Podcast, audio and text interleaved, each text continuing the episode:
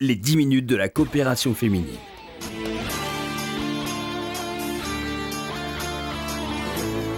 Bonjour à tous, bonjour à toutes. Merci de nous retrouver comme chaque lundi dans cette émission. Nous abordons aujourd'hui un sujet essentiel dans la vie des associations, celui du bénévolat qui est un peu le fer de lance du travail qu'effectuent euh, les associations euh, en France et ailleurs. Et j'ai le plaisir d'avoir à mes côtés Evelyne Berdugo. Bonjour Evelyne présidente de la coopération féminine. Vous êtes venue accompagnée de Michel Cohen. Bonjour Michel. Bonjour. Vous êtes la déléguée de la coopération féminine auprès de France Bénévolat qui regroupe plus de 700 associations. Non, 7000. 7000 associations. Ah oui, J'avais oublié un zéro. oui. Alors justement, expliquez-nous quel est le rôle et quelle est la mission de France Bénévolat. Nous parlerons ensuite de l'intérêt pour, euh, Pour la- une association comme la coopération féminine d'être en lien avec euh, toute cette, euh, Alors, tout ce panel d'a- d'associations. C'est énorme puisque c'est une fédération d'associations qui regroupe donc euh, 7000 associations, ce qui est assez impressionnant. Ils ont 1000 bénévoles pour conseiller à la fois les, les gens qui veulent faire du bénévolat et des associations qui sont en recherche de bénévoles. Il y en a 1000 donc dans toute la France, euh, répartis dans 250 centres. Et en fait, je suis allée donc à plusieurs de leurs conférences. Il y a premièrement tout ce qui est, c'est important aussi, statistique, synthèse, données chiffrées de tout le bénévolat de gens qui sont dans ces associations. Deuxièmement, des fois des témoignages très intéressants sur des formes de bénévolat qui peuvent nous intéresser et nous donner des idées. Troisièmement, des réflexions des fois euh, assez profondes, aussi bien sociales que philosophiques, sur ce que c'est que l'engagement bénévole, qui peuvent nous faire réfléchir chacun d'entre nous, hein, parce que c'est vraiment quelque chose qui devrait concerner chacun d'entre nous. Et puis, de nouvelles pistes. Et c'est de ça que j'aurais plutôt envie de vous parler, de nouvelles pistes, pour, à la fois pour avoir euh, d'autres euh, d'autres gens bénévolats et pour savoir comment faire pour les avoir. Juste d'un mot, Michel Cohen, quel est le constat euh, que fait France Bénévolat? Est-ce que on souffre aujourd'hui d'un manque de bénévoles en France? Alors, on va y venir après. Ça, euh, ils, n'en ont pas. 70 000 associations. Non, non, non, non, 7000, attendez. 7 000 associations. Non, attendez, moi je vais vous non, dire. je, voulais parler a- du recrutement. Est-ce Voilà. que c'est toujours facile Ils de n'en ont pas bénévoles parlé. Ils n'en ont pas parlé parce que je pense que leurs chiffres sont un petit peu. Si, si- essayez de deviner combien il y a de bénévoles en France. Il y en a 20 millions, dont 14 millions qui appartiennent à une association. Mais je pense que le chiffre est terriblement gonflé, que ça, des sportifs, des associations, tout ce qu'on peut faire euh, une minute dans sa vie qui soit pas rémunéré, considéré comme étant Comme du bénévolat. bénévolat. Je pense que c'est pas tout à fait. euh, Alors, Evelyne chiffre. Parce Berdugo, qu'Evelyne, je pense qu'elle.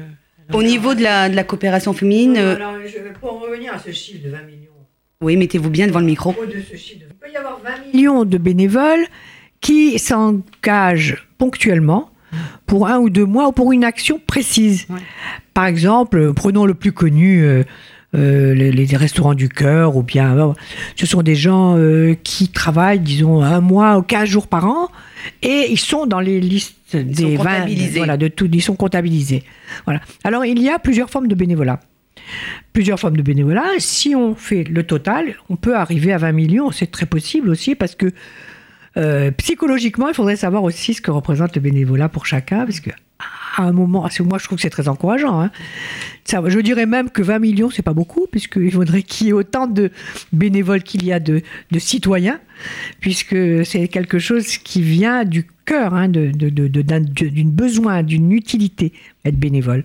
Alors 20 millions, c'est moi, pour moi, ça me semble pas être exagéré, mais ça ne ça veut pas dire qu'il y a 20 millions de, de bénévoles qui travaillent comme 20 millions de travailleurs. Ah voilà. Non, ça sûrement pas. Ah, typiquement, l'action de la coopération féminine repose euh, sur le bénévolat. Comment, euh, quelle définir- définition, pardon, donneriez-vous l'une et l'autre euh, du bénévolat? C'est avant tout de Ah. l'altruisme? Euh, Bien sûr. C'est de l'altruisme, mais, mais comme euh, la première chose qu'on dit quand on va dans ce genre de, de conférence, ils vous disent c'est donner et recevoir. Parce qu'on reçoit d'abord beaucoup de, on reçoit de la part des gens, c'est un échange. Et puis aussi, ça peut aussi donner, il y a des gens, on voit, les gens de la coopération sont quand même un peu différents, ils n'ont pas besoin, moins besoin de reconnaissance. Mais il y a des gens qui ne s'étaient même pas rendus compte qu'ils avaient des compétences Et en faisant du bénévolat, tout d'un coup, ils disent Ah, mais je sais faire ça, je sais faire ça. Et, donc, en ce sens, c'est quand même très important pour l'estime de soi, pour l'estime vis-à-vis de sa famille, pour, par exemple pour des femmes au foyer qui n'ont jamais travaillé. C'est très, très important de retrouver une estime de soi. Une reconnaissance, Une sociale. reconnaissance sociale. Mais c'est vrai aussi à la coopération féminine, on se découvre des compétences que peut-être on ignorait euh, en faisant du travail social ou Bien sûr. éducatif. Alors, si on revient au départ, bénévolat, ça veut dire bénévoler, ça veut dire je veux bien. hein. Je veux bien et je- en fait, je veux bien. Je veux bien quoi? Je veux bien faire et je veux bien faire pour l'autre. C'est le sens euh, fondamental de- de- du bénévolat. C'est comme c'est pour ça, c'est de là que vient le mot bénévolat. Maintenant, pour pour être bénévole, il faut déjà avoir ce- cette envie de bien faire, et puis il faut avoir, si on ne sait pas de ce qu'on va donner, il faut avoir déjà une formation. Alors, il y a ce que vient de dire, ce que vous venez de dire à propos de- de- d'avoir une qualification du bénévolat. Cette qualification du bénévolat, autrefois, enfin quand la coopération s'est créée en 1967, sa force a été de donner, de faire une formation. A des gens qui venaient, qui disaient je veux bien. Maintenant, dites-moi ce que je peux faire.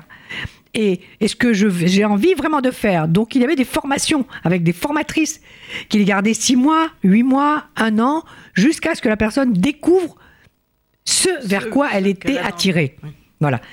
Donc il y a forcément une envie qui vient du fond du cœur, et c'est pour ça que je disais tout à l'heure que tout le monde devrait avoir cette, cette envie-là, plus euh, une, une, une, formation, un- une direction donnée par des personnes compétentes pour que cette envie se transforme en quelque chose d'utile et d'efficace. Alors il y a des nouvelles pistes hein, Alors, pour recruter des bénévoles dont vous avez entendu parler à France Bénévolat. Vous allez nous en dire un mot et puis Evelyne nous dira ensuite si ce sont des pistes qui peuvent intéresser la coopération féminine. Alors, Bien sûr. Je crois que oui, Je commence par la première, euh, qui je pense est peut-être un peu inutile ici, mais quand même, c'est le passeport bénévole pour euh, une valorisation, une reconnaissance de l'engagement bénévole. Ça peut peut-être intéresser des gens. Deuxièmement, une chose qui, existe depuis 2002, mais qui est très très peu connue, c'est le VAE, la validation d'acquis par l'expérience. Alors ça marche pour des adultes qui n'ont pas de diplôme et qui peuvent être valorisés de cette manière, mais ça marche aussi pour des étudiants. Et pour des étudiants, par rapport à du soutien scolaire, par exemple, il existe beaucoup d'universités, en tout cas en Ile-de-France, qui proposent de, que une partie de leur parcours soit fait euh, à l'intérieur d'associations de bénévoles. Et après, ils font un dossier en expliquant pourquoi ils veulent euh, faire ce. C'est eux-mêmes qui font leur parcours euh, bénévole.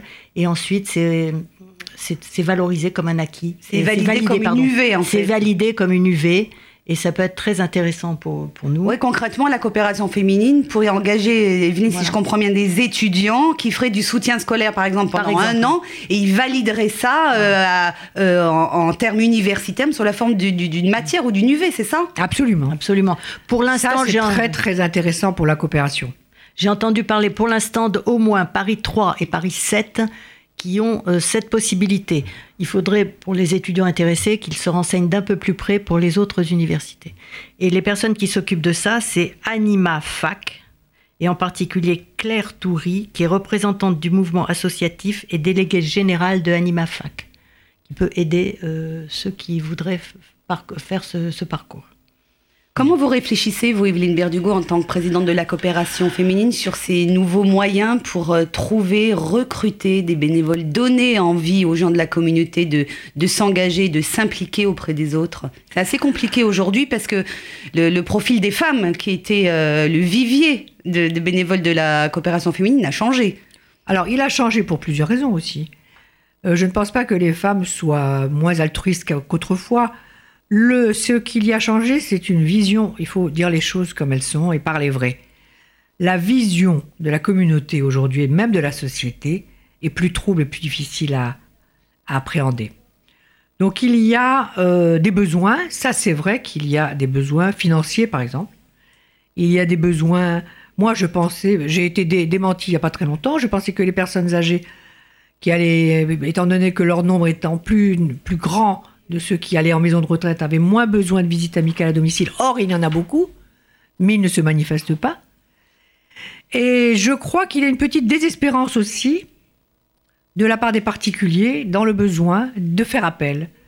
Donc moi, je crois qu'il faudrait inciter les gens qui ont des besoins, soit en visite amicale, soit pour les écoles, pour leurs enfants, soit pour, je dirais même pour les handicapés.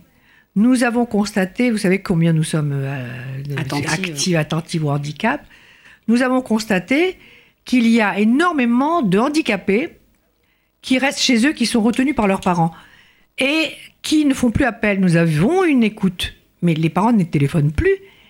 Alors, soit parce qu'ils veulent les garder, soit parce qu'il y a un déni du handicap. Donc, il y a cette espèce de, désespérance, je crois, des gens à faire appel. Si c'est pas. Euh, je crois que les, les, domaines où on fait beaucoup appel, c'est quand on a besoin de lunettes, de médecins, d'aide de, de, pour un loyer, euh, d'aide pour un voyage ou une bourse scolaire. Mais croire en l'autre est devenu. Vous voyez, je suis assez désespérée. Mais je crois que croire en l'autre est devenu quelque chose maintenant de moins facile qu'avant. Ça n'a jamais été facile de demander. Mhm. Mais maintenant, je crois que c'est difficile. Michel Cohen Alors, moi, pour mettre un petit peu d'espoir, je, vais faire, je vais faire appel. Voilà, parce qu'il existe maintenant la troisième piste dont je voulais parler, c'est le mécénat de compétences. C'est-à-dire que les entreprises, au lieu de donner de l'argent à des associations, elles donnent des heures, des temps de leurs salariés qui peuvent aller aider. Et dans ces cas-là, ce qui se passe, c'est comme on dit gagnant-gagnant, c'est-à-dire que non seulement les associations en sont très heureuses, mais que les salariés, quand ils reviennent d'avoir donné des heures aux associations, reviennent boostés avec plein d'enthousiasme et envie de travailler encore plus. Donc, messieurs, dames, s'il y a des chefs d'entreprise parmi ceux qui écoutent, ou parmi leurs parents ou leurs grands-parents, il y a aussi cette possibilité par rapport à la coopération féminine. Voilà. Merci Michel Cohen, c'est la fin de cette émission. Merci, Evelyne Berdugo. Nous reviendrons hein, bien sûr dans cette émission sur cette problématique euh, du bénévolat.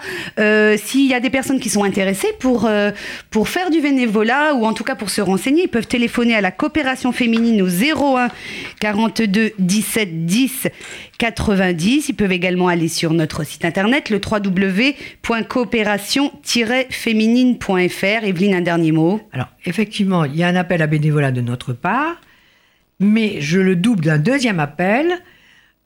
Si des personnes ont des besoins particuliers, qu'elles fassent appel à nous. Voilà. Comme ça, il y a un échange et il y a un va-et-vient, un aller-retour. Voilà. Mais si les gens arrêtent de téléphoner et arrêtent de demander, soit c'est parce qu'ils n'y croient plus, soit qu'ils ont désespéré, soit qu'il n'y a plus du tout de besoin. Alors, ce, que, dont, je, dont je doute. Alors, le numéro de la coopération féminine, c'est le 01 42 17 10 90. C'est la fin de cette émission. Merci à tous de votre fidélité. On se retrouve bien sûr lundi prochain à la même heure. En attendant, je vous souhaite une excellente après-midi à l'écoute de RCJ. Les 10 minutes de la coopération féminine.